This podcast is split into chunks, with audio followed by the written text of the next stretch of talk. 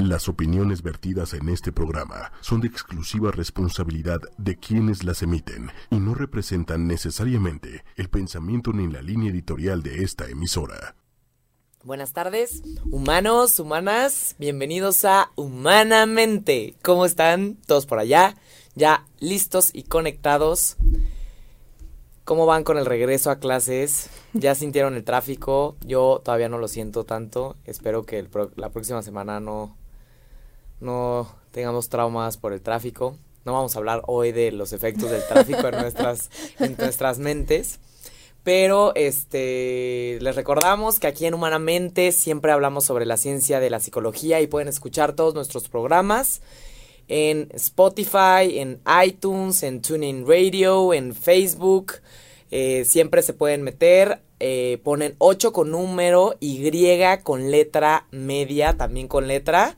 Y después buscan humanamente. Y ahí están todos nuestros podcasts. Ya saben que traemos siempre a los mejores especialistas en diferentes temas, que no nada más tengan experiencia académica sino también práctica.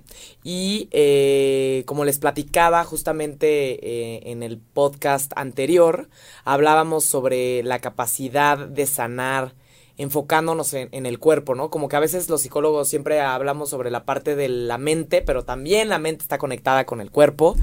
Y, justamente este hablábamos el, el programa anterior de cómo es que a través de los movimientos del cuerpo podríamos sanar la mente. Pero ahora, ¿qué pasa este, si tenemos un dolor físico, realmente físico, ¿no? Si tenemos una dolencia, un dolor crónico, ¿y qué pasa con nuestra mente? Pues obviamente también puede llegar a afectar nuestras, este, nuestras mentes, este, nuestras percepciones, nuestros pensamientos, nuestras emociones, ¿no?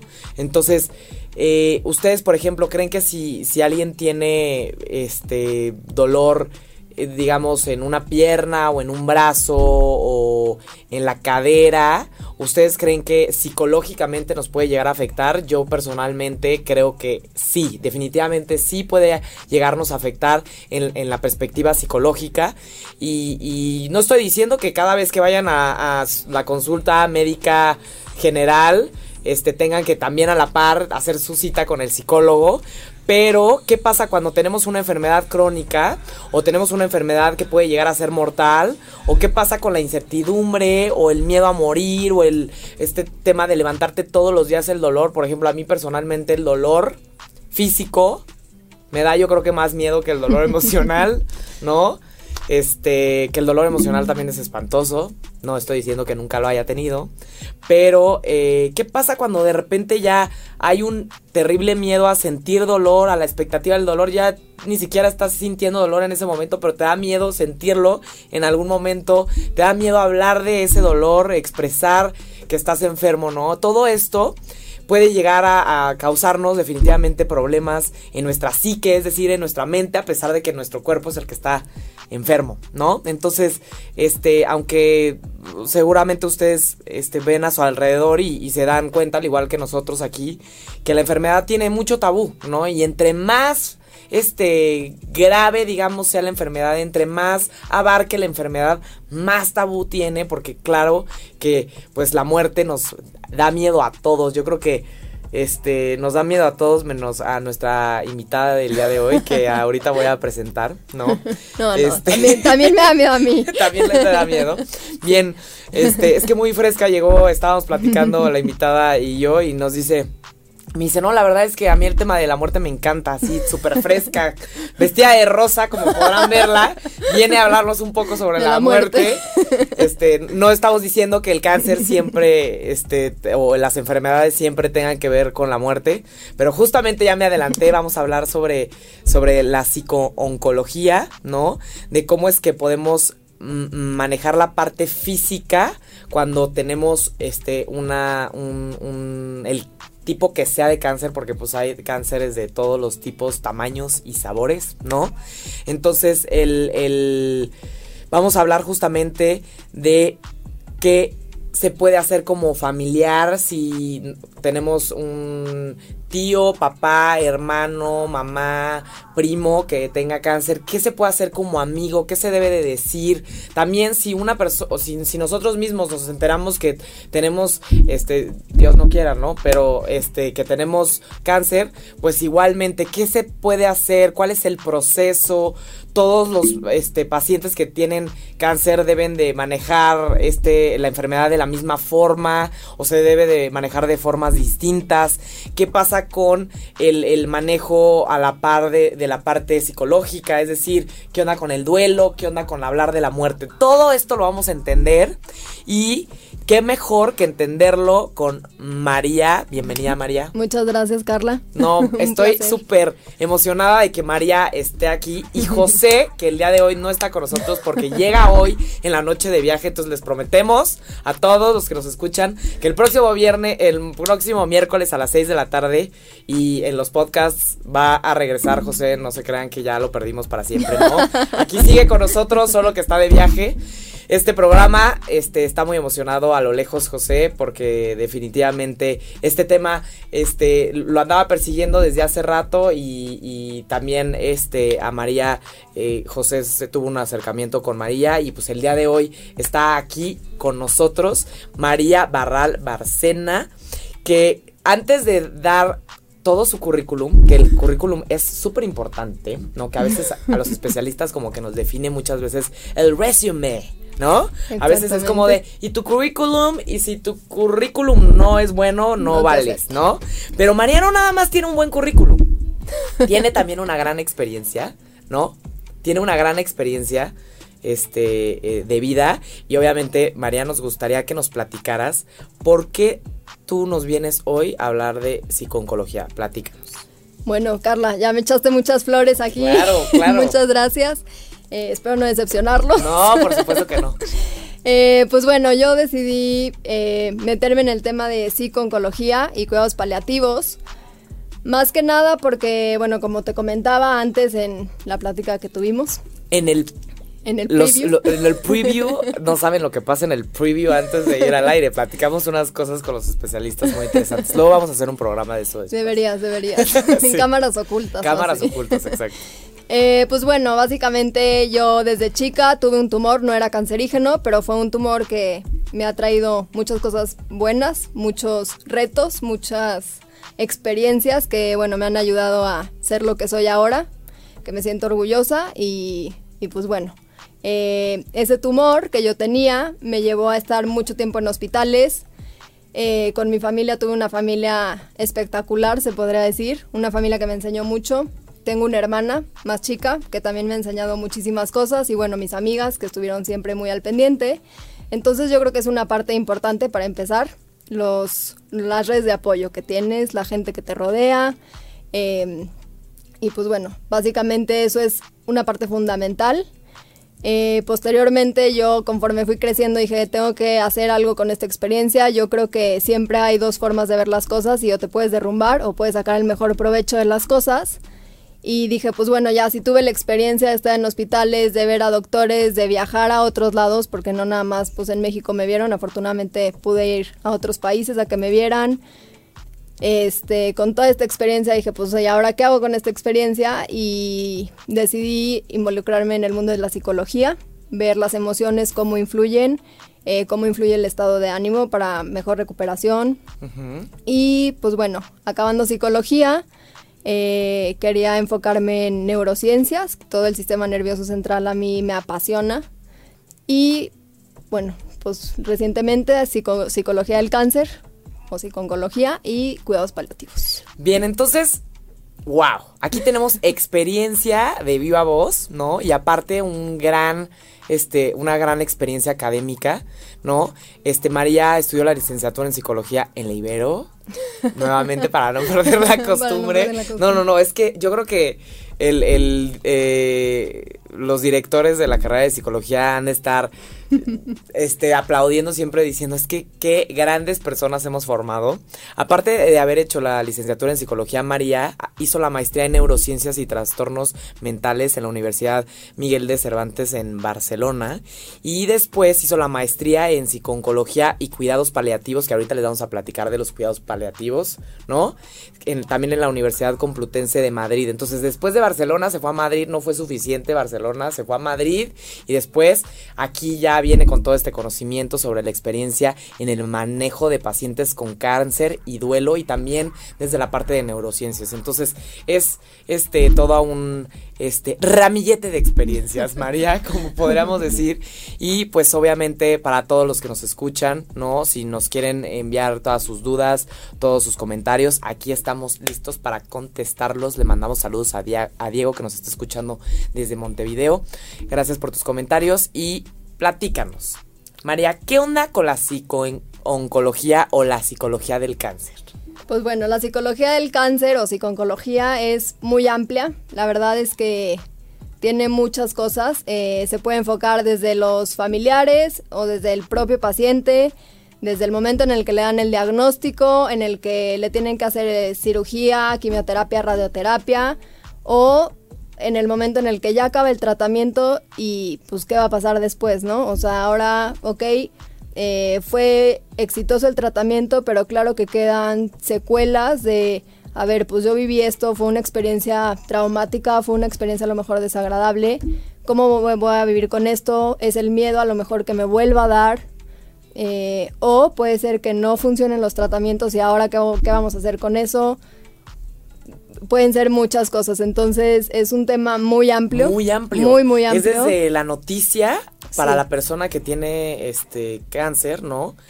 Eh, hasta eh, durante el tratamiento para manejarlo o para que se anima el tratamiento porque probablemente muchos mucha no se resistencia no y qué me va a pasar con esto y no pues mejor ya prefiero prefiero no sufrirle tanto y ya que se acabe este sufrimiento porque me han tocado pacientes que dicen eso y es a ver convencerlos de no pues ve a la quimio o hazte la cirugía o tal tal tal.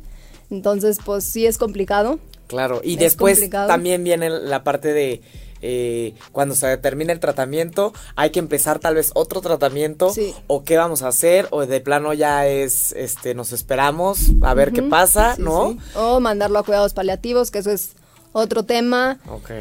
Sí, es, es muy amplio. Ok, entonces, ¿Cómo, ¿En qué instante diferenciamos entre la psiconcología, que es cuando ya la persona recibe la, este, eh, la noticia, este, lo va a hablar con su familia, va a recibir el tratamiento, recibe el tratamiento, durante el tratamiento, después del tratamiento?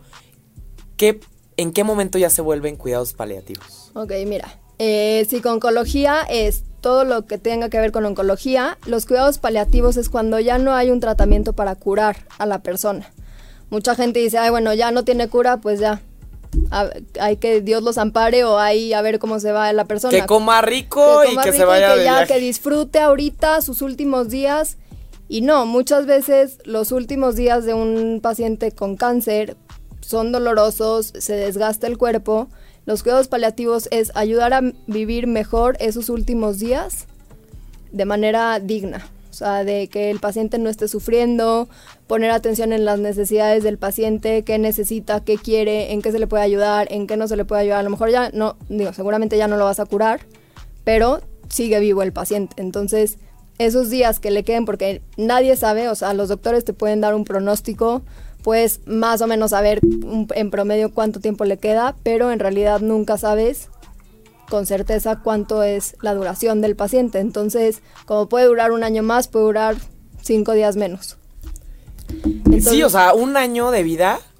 A ver, o sea, un año de vida, ¿han visto a los niños que tienen un año?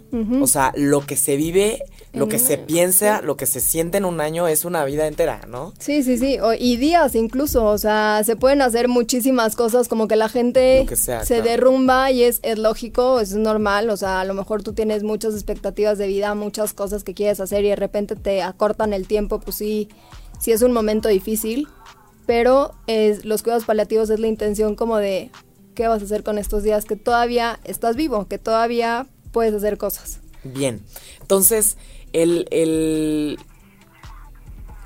de repente imagínense que alguien eh, de los o alguna de las personas que nos esté escuchando eh, recibió la noticia de, de haber eh, tenido, de tener cáncer, ¿no? Y de repente, ¡pum!, se encuentran a María, ¿no? En el hospital, que les dice, yo te voy a ayudar. ¿Qué haces tú, María?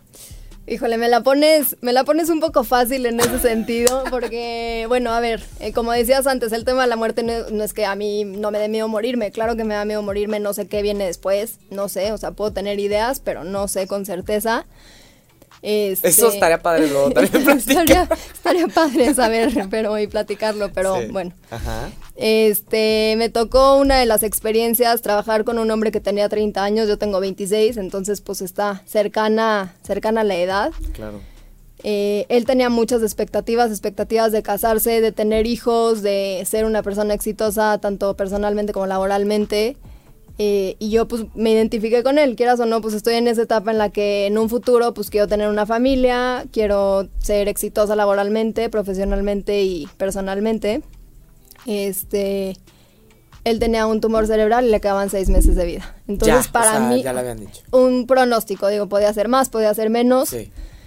Él tenía riesgo de perder la memoria en la cirugía, entonces eran como cosas muy, o sea, para mí fue muy fuerte porque pues e- era muy cercano, o sea, mi experiencia, lo que yo tenía en mente, estábamos prácticamente igual, él tenía un diagnóstico y yo no, entonces que a mí me digan, órale, ponte a trabajar con él, fue difícil, es, es, un, es un proceso complicado, toma tiempo, que en los hospitales y en cáncer tenemos eso en nuestra contra, porque muchas veces tú te armas todo tu plan de trabajo súper padre, súper bien, y pues el paciente o no llega o se siente mal, o tiene tratamiento y no puede ir contigo a consulta, o sea, son, son factores que... Sí, nunca es la prioridad. Nunca la no. prioridad. Ay, primero con el psicólogo, primero Sí. vas por Con tus el oncólogo y radiaciones o vas con las cosas que tengas que recibir Sí. físicas y ya después se maneja la parte psicológica, ¿no? Exactamente, y que el paciente quiera, porque también muchas veces, no, yo no necesito psicólogo y adiós. Como y bye". todo mundo Ajá. dice, pero todos necesitamos, ¿no? Todos necesitamos. Entonces ahí este paciente para mí fue una maravilla porque era demasiado abierto, o sea, como que era una persona que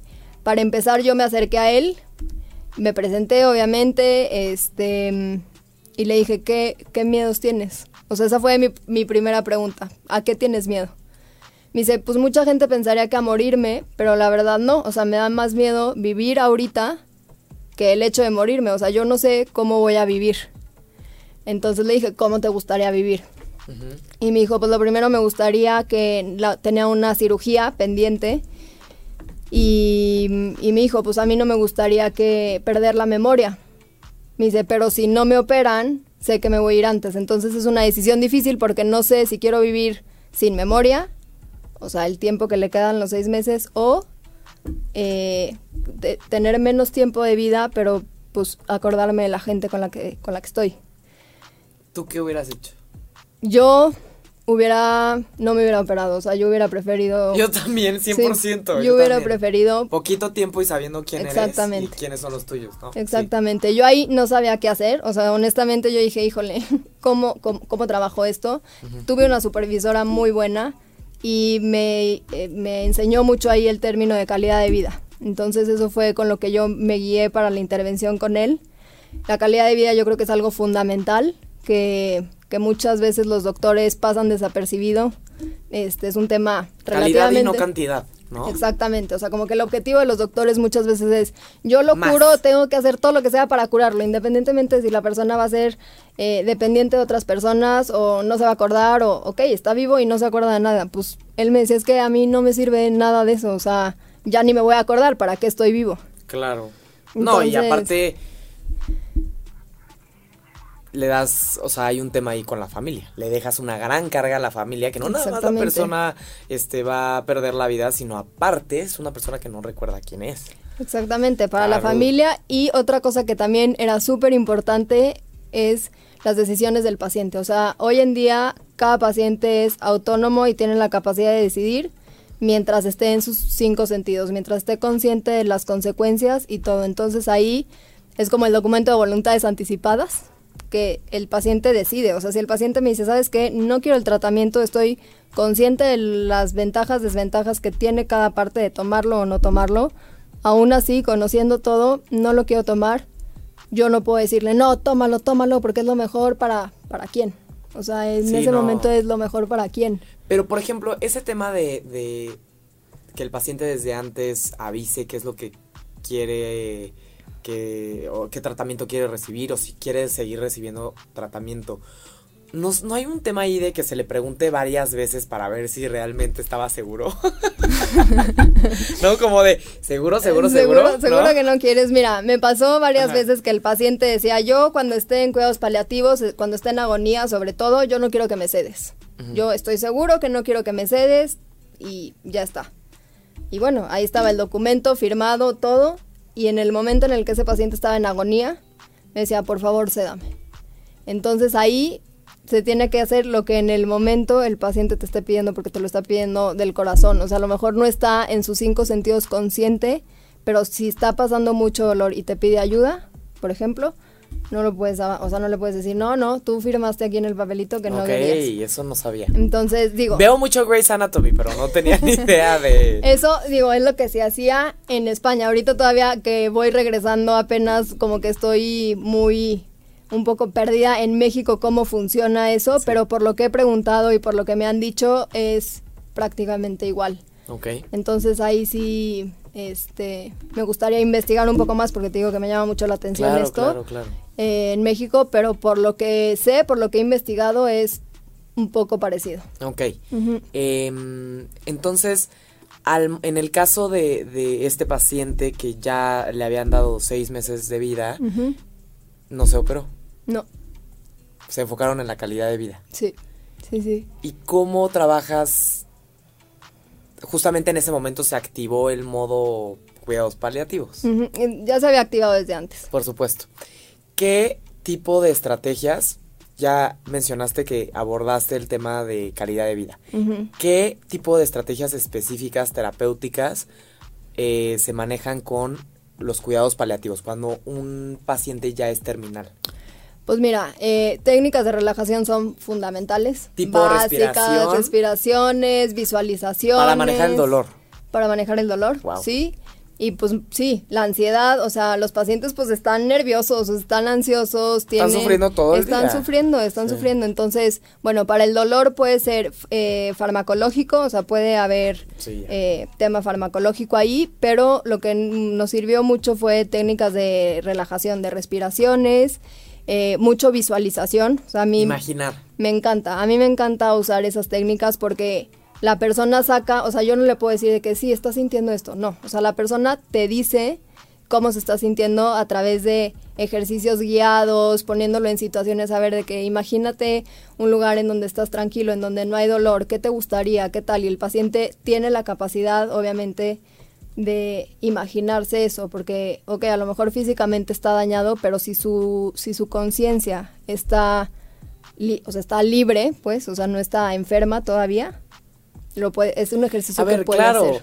el- el- es como en el caso de los sueños. Si en un sueño te pasa un camión encima o no puedes caminar o no puedes este hablar o estás en un lugar increíble en la playa y estás viviendo algo impresionante, todo tu cuerpo lo siente. Entonces Claro. sí es muy real que la mente es poderosísima y puede llevarnos a lugares seguros, a Sí. lugares agradables, ¿no? Bien, entonces, este, tanto visualizaciones como Visualización. imaginar un lugar que nos guste o, o algo relajante, ¿no?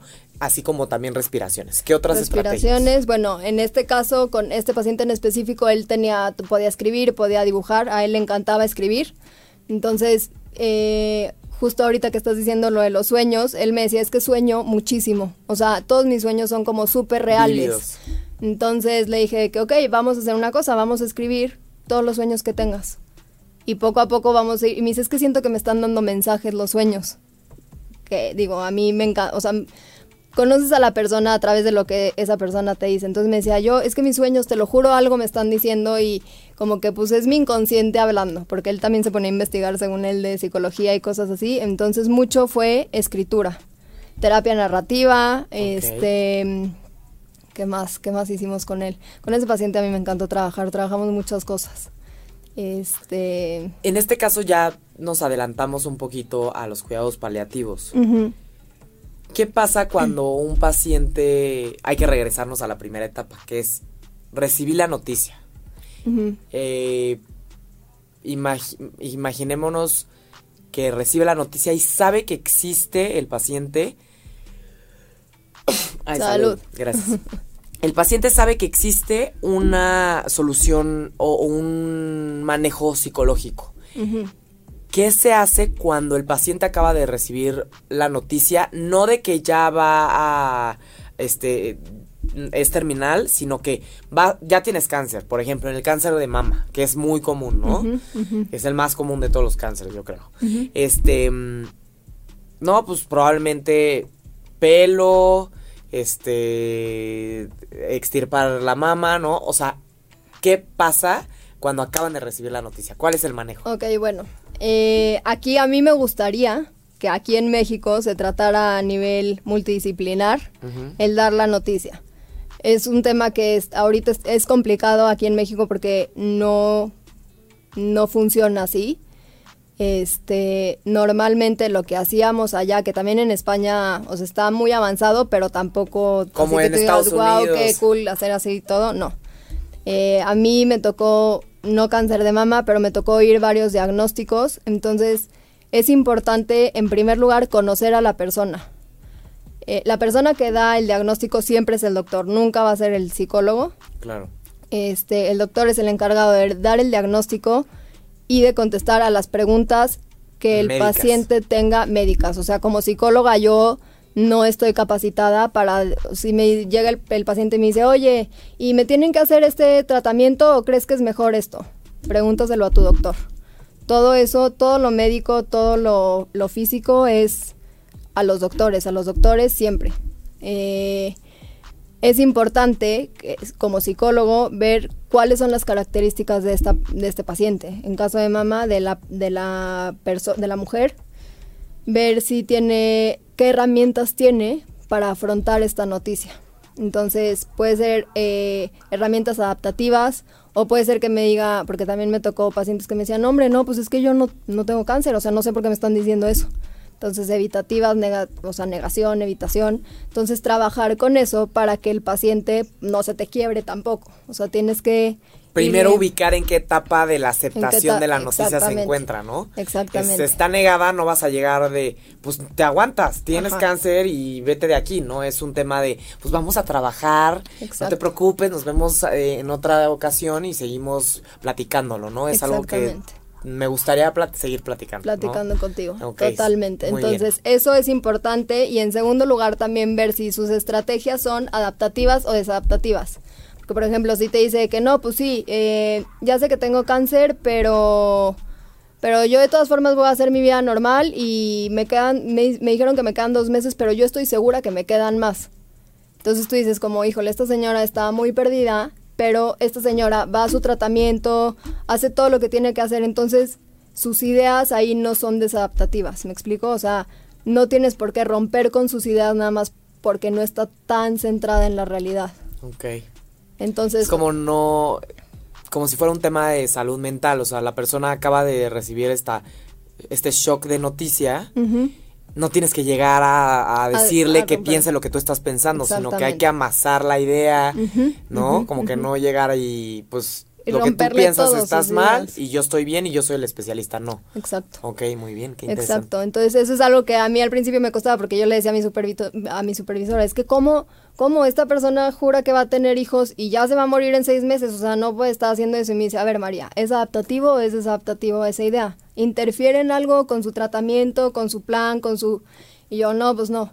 Entonces ahorita, dale chance, o sea, dale chance, no llegues tú a decirle que tiene cáncer, que no va a poder tener hijos, que no va a poder hacer no sé qué cosas, o sea, no, no es una noticia fácil de digerir. Sus herramientas son estas y tú te tienes que acoplar a las herramientas que esta persona tenga. Lo que menciona ahorita María es justamente cuando habla de su supervisora, es cuando un psicólogo se está especializando en un área y de todas maneras cuando está este, viendo pacientes o ya está en el área clínica, que es cuando los psicólogos ven pacientes, justamente requerimos de un supervisor que nos dé y que nos oriente porque hay este pacientes complicados y no complicados que a veces como no sabes todavía cómo manejarlos porque no tienes la suficiente experiencia clínica, un supervisor te está guiando, ¿no? Entonces, cuando habla de supervisores, digamos, el, la, el, el, psicólogo mentor de, de, de, María, que seguro tenía mucha experiencia, me imagino, ¿no? Sí, sí. Ok, entonces está padrísimo, como cuando recibe la noticia hay que entender al paciente, no querer que lo que tú digas es lo que es, no querer que acepte a fuerza desde el principio, sino empezar a platicarlo. Ya que le cae el 20 al paciente lo que, lo que le pasa, ¿no? Me, me imagino que vienen decisiones. Sí, te la toma de decisiones totalmente. Ese es otro tema importante.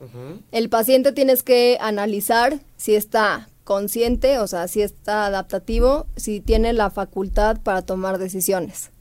Si tiene la facultad para tomar decisiones, obviamente, obviamente siempre tienes que ver primero por el paciente. O sea, el paciente es el que decide porque es su vida. O sea, ni los doctores, ni yo, ni nadie puede decidir sobre la vida del paciente.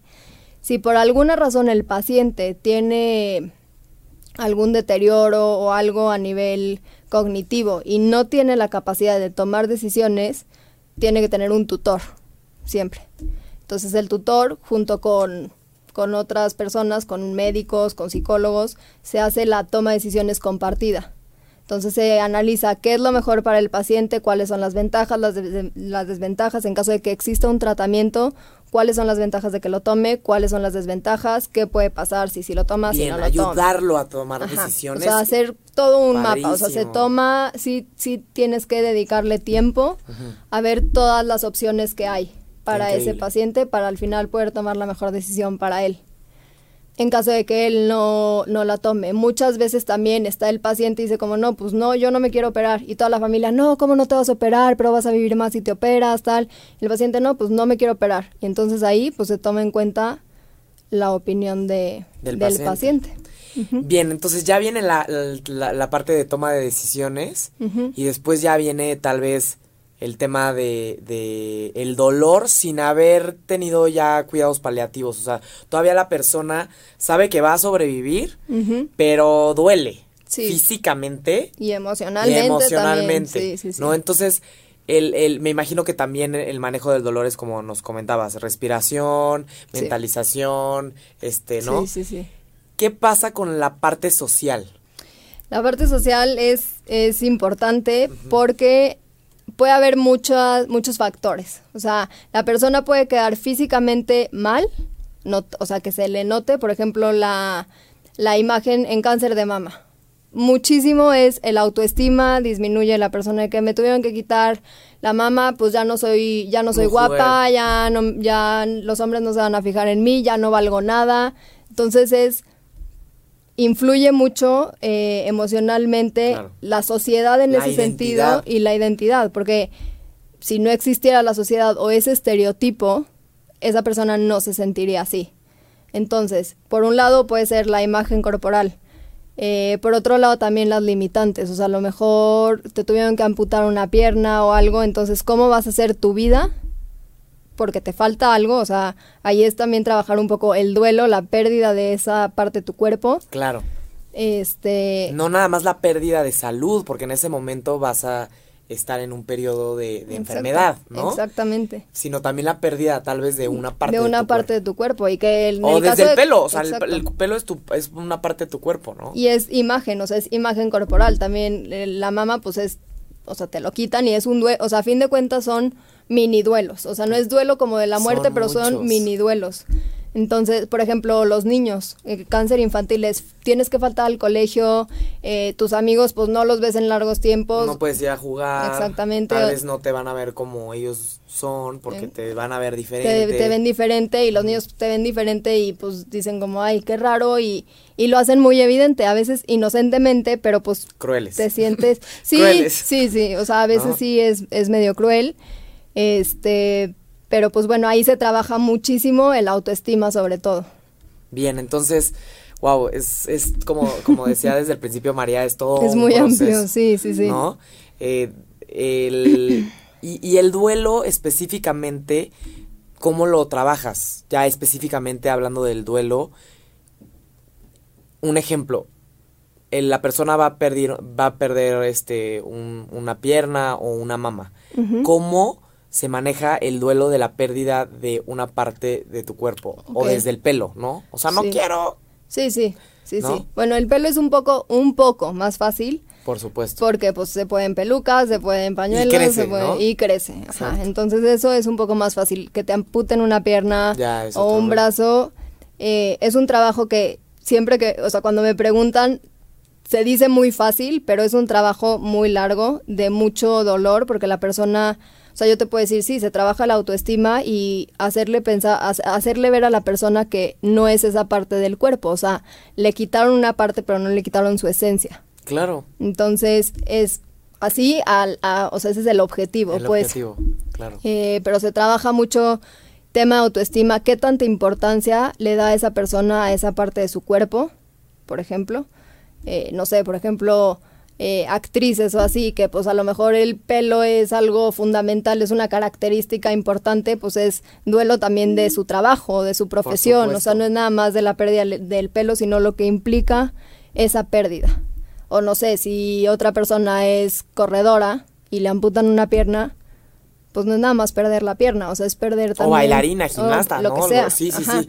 Entonces, hay que es ver qué implica, ajá, Y su identidad profesional, que también es básico, que ¿no? es básico. Entonces, ¿cómo va a afectar? Que claro que va a afectar, pero ¿en qué nivel? A nivel social, a nivel laboral, a nivel personal, trabajar varios, pues varios aspectos de la persona y buscar eh, otras opciones, o sea, buscar alternativas. Ok. Ya después del duelo este específico de, de algunos, este, son varias pérdidas, como dices, Sí, ¿no? es un mini duelo, sí. ¿Cómo le recomendarías a, a los pacientes que reciben la noticia expresarla o empezarla a comunicar? Porque al final es un tema de que se va a observar el cambio, ¿no? Tal vez. ¿Qué se recomienda? ¿Hablar con la gente? ¿Comunicarlo o no comunicarlo? ¿A quién se lo dices? ¿A quién no? ¿Cómo se maneja? Pues mira, yo creo que eso depende mucho de la personalidad. O sea, eso es totalmente... Si la persona es introvertida, pues probablemente no vaya a querer salir de su casa para que no la vean. Si la persona es extrovertida, no le va a dar tanta importancia a lo físico y va a seguir haciendo su vida normal. Es ahí sí es totalmente ver con la persona, eh, cua- o sea, cómo está viviendo ella esa enfermedad para poder ver cómo la va a transmitir a los demás. O sea, es analizar totalmente cómo se va a enfrentar esa persona a esa enfermedad. Muy bien. Y ya hablando desde una perspectiva este familiar. De repente te dices, te sienta un familiar y te dice, este, Dios no quiera nuevamente, ¿no? Este, ten- este, tengo este problema. Y en ese momento, ¿qué dices? Y ahí yo creo que tal vez lo mejor sería que tú me dijeras qué te gustaría que te dijeran a ti y qué es lo que has visto que a los pacientes que has tratado les lo, lo reciben como positivo, porque creo que es algo, O sea, que yo como paciente enferma le digo a mi mamá, por ejemplo, o cómo. o sea, el, el, exacto, ¿Sí? sí, O sea, ya a mí me dieron la noticia, mi mamá no sabe o mi mamá sí sabe. tu mamá no sabe, Mi mamá no sabe, ok. Ajá. Y yo le quiero decir a mi mamá. sí, Pues mira, también depende mucho de la personalidad de la otra pero- persona. Yo eh, hablaría con mi mamá, o sea, le diría como, ¿sabes qué, mamá? Me acaban de decir esta noticia. O sea, yo creo que es muy importante primero que la persona que tiene la enfermedad la asuma y trabajar primero con ella o con él, qué es para él o ella la enfermedad. Y una vez trabajada adaptativamente, hablar con el familiar. O con Ok, la entonces primero recomendarías que se quede De manera interna, De manera interna. si el paciente, que normalmente así es, o sea, es como muchas veces te dicen, híjole, es que no sé cómo decirle a mi, a mi pareja, por ejemplo. Claro. El, el tema de pareja es, yo creo que el más común, porque, por ejemplo, en cáncer infantil... ¿Me va a dejar? Ajá, en pareja es eso, me va a dejar. En cáncer infantil se enteran casi siempre primero los papás, pero los, los papás tienen Claro. que ir con el hijo. ¿Cómo le digo a mi hijo? Entonces, ¿cómo le, dijo ¿cómo le digo a mi hijo y cómo manejo la situación también? O sea, mi hijo tiene cáncer, ¿qué voy a hacer? O sea, ¿cómo lo voy a manejar? Entonces, eso por un lado, eh, en, en el caso de los hermanos, pues normalmente intervienen los papás. O sea, los papás son los que ayudan a, al hermano a decirle. Pero en el tema de pareja sí es más complicado. O sea, sí es como, pues me va a dejar miedos de ya no voy a hacer lo suficiente para él o para ella. Eh, ¿Qué va a pensar? Soy menos atractiva. Ya no sirvo igual. O sea, hay muchas ideas irracionales vistas desde fuera que los pacientes al final de cuentas son sus miedos y pues tienes que trabajar con esos miedos. Entonces muchos se resisten a dar la noticia a la pareja de primera instancia. Ok, ok. Entonces primero trabajarlo y ya después entender cómo se puede comunicar. Y, por ejemplo, tú eres el familiar. Ya te dijeron este, que tu familiar este, pues va a sufrir, ¿no? Que va a tener cambios. ¿Qué actitud recomiendas a los familiares? Una actitud de apertura, totalmente. O sea, es normal, es eh, yo creo que básico que te duela la noticia porque quieres a la persona, pero yo creo que ante la persona siempre te tienes que, bueno, no siempre, pero lo más recomendable es que seas abierto a lo que te cuente, a lo que te diga, este, yo, por ejemplo, en mi caso siempre vi a mis papás muy abiertos, a mi hermana muy abierta conmigo, entonces eso fue algo que yo decía como, ok, pues están tranquilos. Claro que mis papás después me enteré que a lo mejor no estaban tan tranquilos, pero nunca me transmitieron a mí esa inseguridad o ese temor. Por eso creo que es importante también que los psicólogos trabajen. O sea, yo soy súper a favor de trabajar con la familia 100% porque al final son el soporte del paciente. O sea, casi siempre el paciente tiene un cuidador primario y casi siempre el cuidador primario es un familiar. Entonces yo, de hecho, me enfoqué mucho el segundo año en familiar, familiar, puros familiares, porque, porque necesitan un espacio. a ver, definitivamente en, el ser humano el, el, el, apoyo de sus seres queridos o de sus más allegados es, básico para pasar cualquier adversidad, la que sea, ¿no? Entonces, como dices, si tú fortaleces esa red, la posibilidad del que el mismo paciente mejore, y mejore es muy grande. Entonces ya escucharon, cualquier familiar que nos esté escuchando, si, si ha tenido una experiencia así en la familia, ustedes también los invitamos a que busquen también este, este apoyo para también hacer que sus mismos familiares mejoren. Sí, totalmente. O sea, con las mamás era de que es que, o sea, sí, yo estoy, yo estoy súper triste. Me tocó una mamá, yo estoy súper triste y me duele mucho ver a mi hijo, pero sé que tengo que ser fuerte. Me dice, me gustaría tener un espacio para yo poder desahogarme, llorar, gritar, hacer lo que sea, que mi hijo no me vea. Entonces es válido tener emociones donde te sientas triste, enojada, lo que sea pero es importante también darte un espacio para sacar todas, eh, todas esas emociones, agarrar fuerzas y tener fuerzas para el hijo, para la pareja, para el hermano, para la esposa, para lo que sea. Buenísimo, cuánta claridad con respecto a este tema. Se me están iluminando todos estos caminos que no conocía. El, el, y en el tema, por ejemplo, de los amigos, que creo que siempre es como la familia y el enfermo. y los amigos nadie los pela. Pero ¿qué pasa un amigo? O sea, un amigo realmente no es tal vez lo suficientemente cercano a como si fuera un familiar. Hay amigos que pueden llegar a ser familia. Mm, familia también. Sí, sí. Pero ¿qué puede hacer el amigo?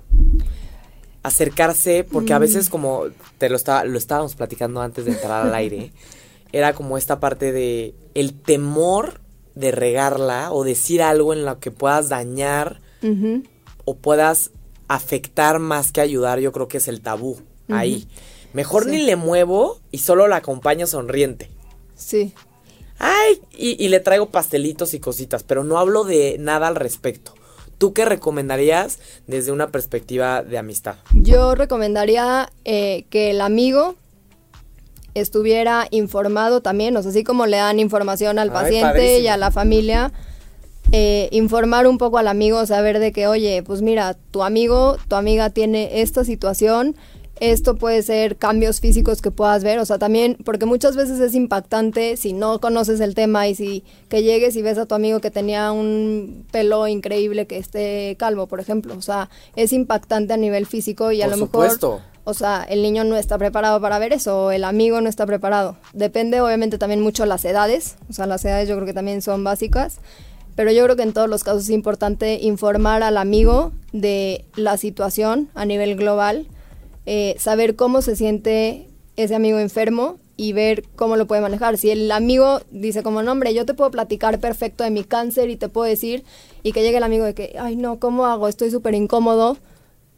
va a poner más incómodo al, al, amigo enfermo. Por supuesto. Entonces es como, ¿por qué? O sea, pues se puede hablar perfecto el tema, prefiero que me pregunte a que se haga ideas mentales de cosas que ni al caso.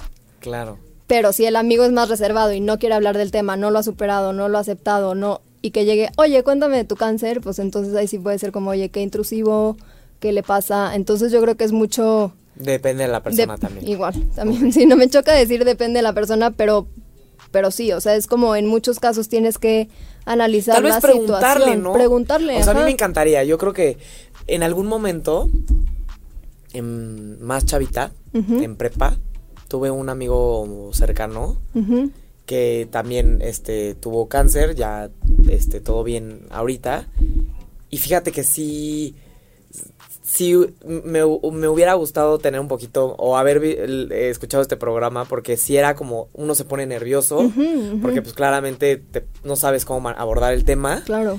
Y pues sí, qué mejor que dime cómo lo manejo, dime qué decir, ¿quieres hablar de esto abiertamente o prefieres no hablarlo? Exactamente. Tal vez esas preguntas podrían aligerar, no, sin problema, o sea, te puedo platicar.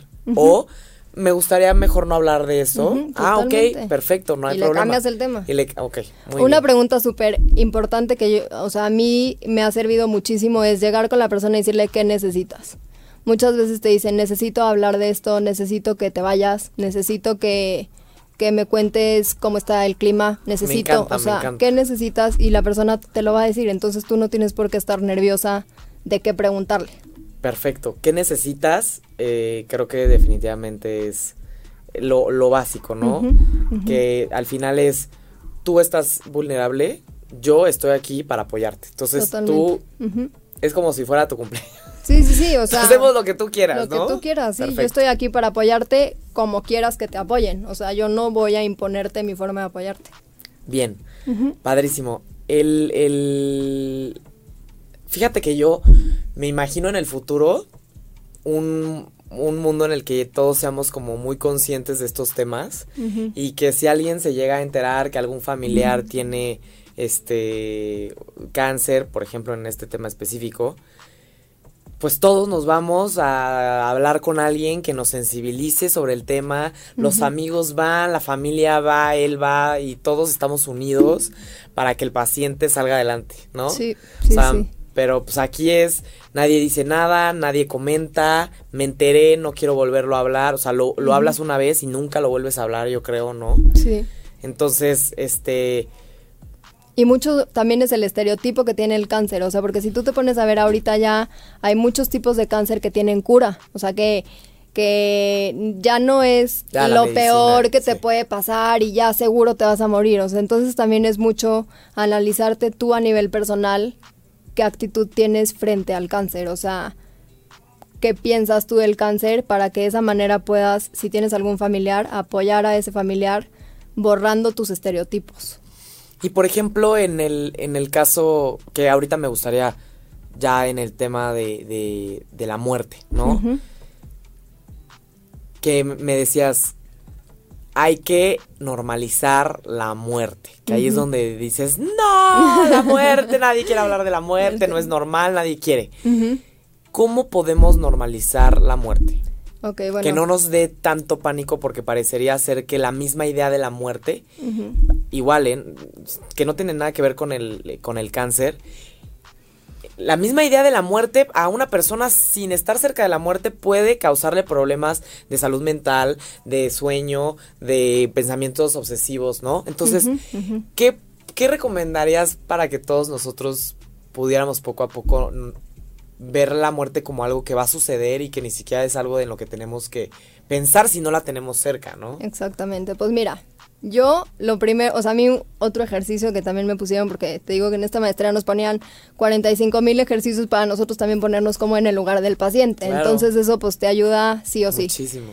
Eh, es primero ver qué actitud tengo yo frente a la muerte, o sea, qué pienso yo de la muerte, cómo me gustaría que fuera mi muerte, qué me gustaría que hicieran con mi cuerpo ya que yo no esté. O sea, como que preguntas que muchas veces no te haces por Ay, no, pues yo... O sea, ¿y tú crees que eso nos deberíamos de preguntar todos? Todos, sí, A ver, yo te la pregunto a ti. ¿Qué? ¿Qué, qué- qué es para mí la muerte? No, o sea, que ¿cómo te gustaría morir, María? A mí me gustaría morir tranquila, me gustaría morir cerca de mis familiares, eh, de mis personas más cercanas. Y una vez que esté muerta, me gustaría que mis cenizas, las, digo, está muy, y- muy como, y- no sé. No, es respetable, Pero cada quien no sé que tiene mis deseos distintos. que mis cenizas las pongan como en un no sé si has visto como las nuevas cosas que ponen para los árboles y así que como que las cenizas sacan nutrientes los árboles para crecer y dar una nueva Ah, vida. Entonces a mí me gustaría eso, o sea, son temas que los hemos, o sea, yo lo, lo trabajé muchísimo el año pasado, como que te imaginas cosas y, o sea, no sé, por ejemplo, yo sí he hablado de que con mis papás, con mi familia, con mi novio, de que, oye, a ver, el día de mañana si yo tengo alguna enfermedad que necesite que me conecten o que yo sea dependiente de alguien, no quiero, o sea, es algo que yo no quiero, sí. Y al principio sí me decían de que, ¿qué te pasa? ¿Por qué estás pensando en eso? Y yo, pues la verdad es que no sabes si el día de mañana te va a pasar algo. O sea, el paciente que te digo, este que tenía un tumor cerebral, él llegó al hospital porque tenía dolores de cabeza y náuseas. Entonces, como que nunca sabes realmente cuándo te vas a morir ni lo que te espera. Entonces, a lo mejor es muy precavido de mi parte, pero yo creo que es una parte importante pensar en eso. No te quita, o sea, Claro. no te quita tiempo y te puede quitar muchas ansiedades, muchas angustias y le puedes quitar mucha carga emocional a tus familiares. Aparte, yo creo que si nos creo que es una muy buena forma de pensar y yo creo que muchos de nosotros queremos morir así tranquilos, ¿no? O con- conviviendo con la gente que Sí. queremos, ¿no? cerca de acompañada Pero y no sola. ahorita que me acuerdo, cuando alguien que muchas veces las personas adultas o, o- o, no, Ujú. Ma- ma- ya adultas, este, muy adultas, no, este, justamente ya son las personas que empiezan a hablar de este tema, ¿no? Porque Sí, lo sí. tienen muy cerca de ellos mismos. sí. O amigos también, o sea, se empiezan a morir sus amigos, sus... Exacto, entonces ya la muerte está alrededor de ellos, entonces ya empiezan a pensar mucho en este tema y ya empiezan a hablar mucho de cómo les gustaría morir. Y me parece muy lindo cuando alguien fallece y dicen, siempre dijo que quería morir así. Y se me hace tan padre, tan épico, sí, sí, ¿no? Como de qué padre que aún sin estar en este mundo te cumplen sigue tus deseos. sí. controlando, ¿no? Sí, o sea, sí, sigue, este, Sigue imponiendo sus imponiendo deseos. sus deseos y se están cumpliendo. Me parece lindo. Nunca yo te puedo decir que yo nunca lo he pensado. O sea, yo creo que si me preguntaras sería igual sin sufrir, este, habiendo, o sea, sí me gustaría como despedirme tal vez de la gente que más quiero, ¿no? Este, soy un poco romántico, entonces me gustaría como este rollo de hacer una carta para las personas que, que más, más quiero, que todas las cartas, o sea, me encantaría que, que todas las personas, sí fantaseo con mi funeral a veces. Sí, no, y, a ver, y, y, y ahorita te, te pones en esa actitud como qué raro que te esté diciendo esto, pero te lo juro que debería poder ser normal, o sea, como que Sí. es algo que 100% todos vamos a vivir, o sea, nadie se va, se va a librar de esa, entonces es, o sea, es importante pues tener esas ideas, o sea, es mucho más común que pienses cómo te vas a morir y que se cumpla a que te imagines que vas a tener muchísimo dinero y vas a ser exitosa, o sea, es 100% te vas a morir. Entonces es algo que no sé, o sea, entiendo por qué la gente le pueda causar ansiedad. O sea, a fin de cuentas, pues es un fin. O no sé si después haya algo más, pero pues de la vida que tienes ahorita es un fin. Y pues es una pérdida al final. Entonces es normal tú poder pensar en eso y está padrísimo que puedas decir como yo quiero mis cartas y quiero esto y que, y que te lo tengas todo planeado. Porque al final, como te decía también, o sea, la gente que aquí se queda le quitas una carga, o sea, es horrible decir como, oye, no, pues no sé si a esta persona le hubiera gustado que lo desconectáramos o que se quedara en coma más tiempo. Y es la responsabilidad del cuidador de, híjole, ¿qué hago? ¿Lo desconecto o aquí lo dejo? Entonces, o sea, yo creo que es importante tanto para la persona como para la- las personas que rodean a esa persona. Bien, el, el- me parece fascinante. Creo que el tabú más grande es la idea totalmente errónea de que si hablamos de un tema se va a volver real, ¿no? O sea, sí. esto es un tema de pensamiento mágico, no solo porque lo pienses va a suceder, sí. ¿no? Y al contrario, creo que hablarlo, abarcar estos temas nos hace este, más valientes, nos hace como tener más eh, Claridad. conocimiento, claridad sobre estos temas. Y pues sí, yo también los invitaría a que a veces nos sentáramos a hablar de estos temas, aunque es difícil, ¿no? Creo que yo siempre es de, ay, no, no, no, no, cállate, ni lo digas, ni lo digas, ¿no? Cuando Y es... Imagínense un día una plática de café sobre la muerte, sin ningún tanatólogo ni nada, simplemente qué quieres de tu ¿Qué muerte, quieres tú? ¿no? Ajá. Creo que sería No, y yo está- creo que son conversaciones que tienen las parejas cuando son grandes. Sí, sí, sí, ¿no? totalmente, Pero creo que estaría sí. padre algún día compartirlo con compartirlo, decirlo. Sí, la verdad también es que muchas veces no te esperas las respuestas y eso a mí se me hace súper padre. O sea, yo me acuerdo que Claro. también tuve una paciente que yo decía, ¿cómo le voy a hablar de la muerte al principio? Y, le- y ella me decía, a ver, o sea, ya que hablé el tema de la muerte, que oye, ¿qué tienes miedo? Este, me dice 45 cosas y la muerte nada. Y yo, ¿y de morir?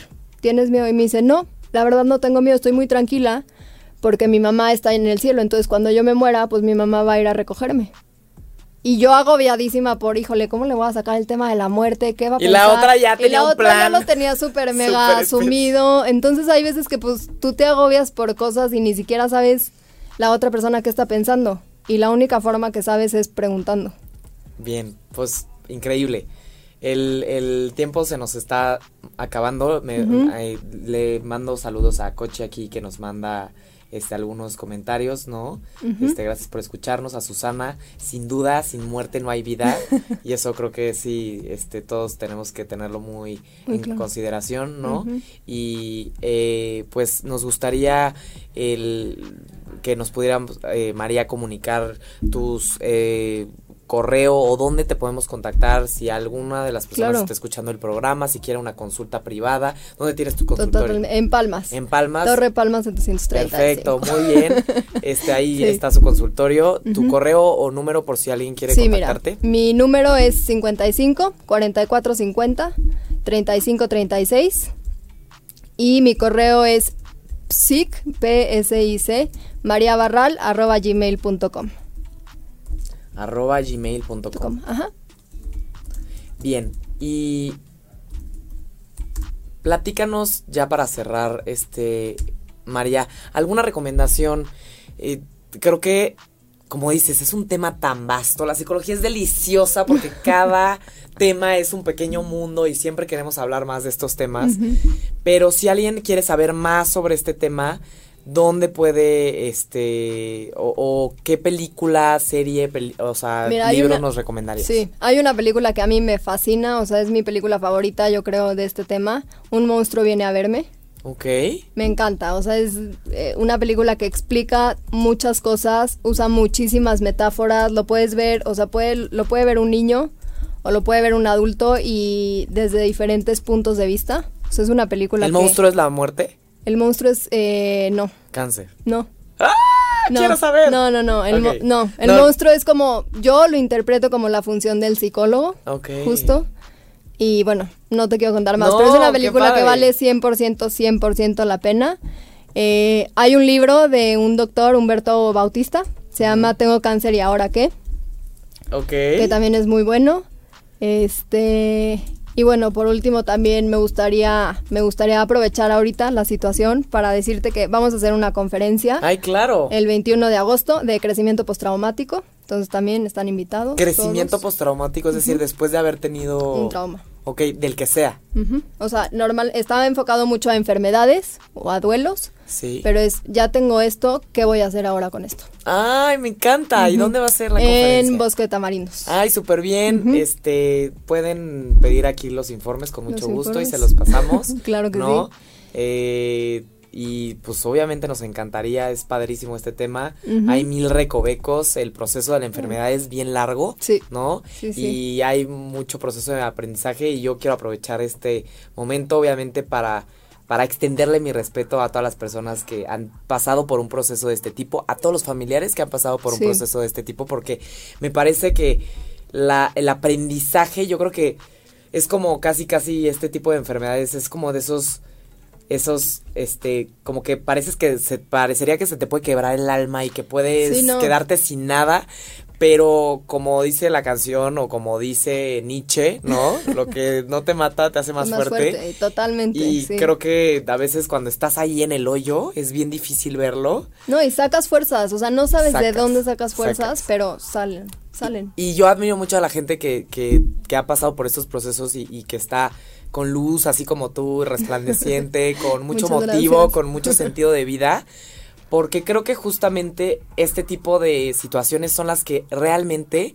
a veces hay gente que no le pasa nada nunca en el tema de enfermedad física, que carece de sentido, y hay gente que ha sufrido mucho tiempo de su vida y tiene una cantidad de sentido impresionante. Entonces ahí es donde dices que el sufrimiento es necesario para tener sentido, no, pero qué sentido da el sufrimiento. Sí, sí, sí, sí, sí, justo. Sí, sí, es, es impresionante ver muchas cosas en esa área. Muy bien. Pues María, la verdad es que es un placer tenerte por acá. Obviamente a futuro nos gustaría hablar sobre otros temas ya más específicos. cuando quieras. Y pues eh, gracias a todos los que nos escuchan. Saludos a José que nos escucha por allá, a Adriana también, a Diego, a todos los que estuvieron el día de hoy súper pendientes, a Sari que siempre es nuestra súper escucha destacada. y pues nos vemos el próximo miércoles a las 6 de la tarde para hablar un poco más sobre psicología y pues muchas gracias María. Muchas gracias a ti, Carla. experiencias y tu apertura con este tema. Muchas gracias a ti. Cuídense mucho, nos vemos. Bye.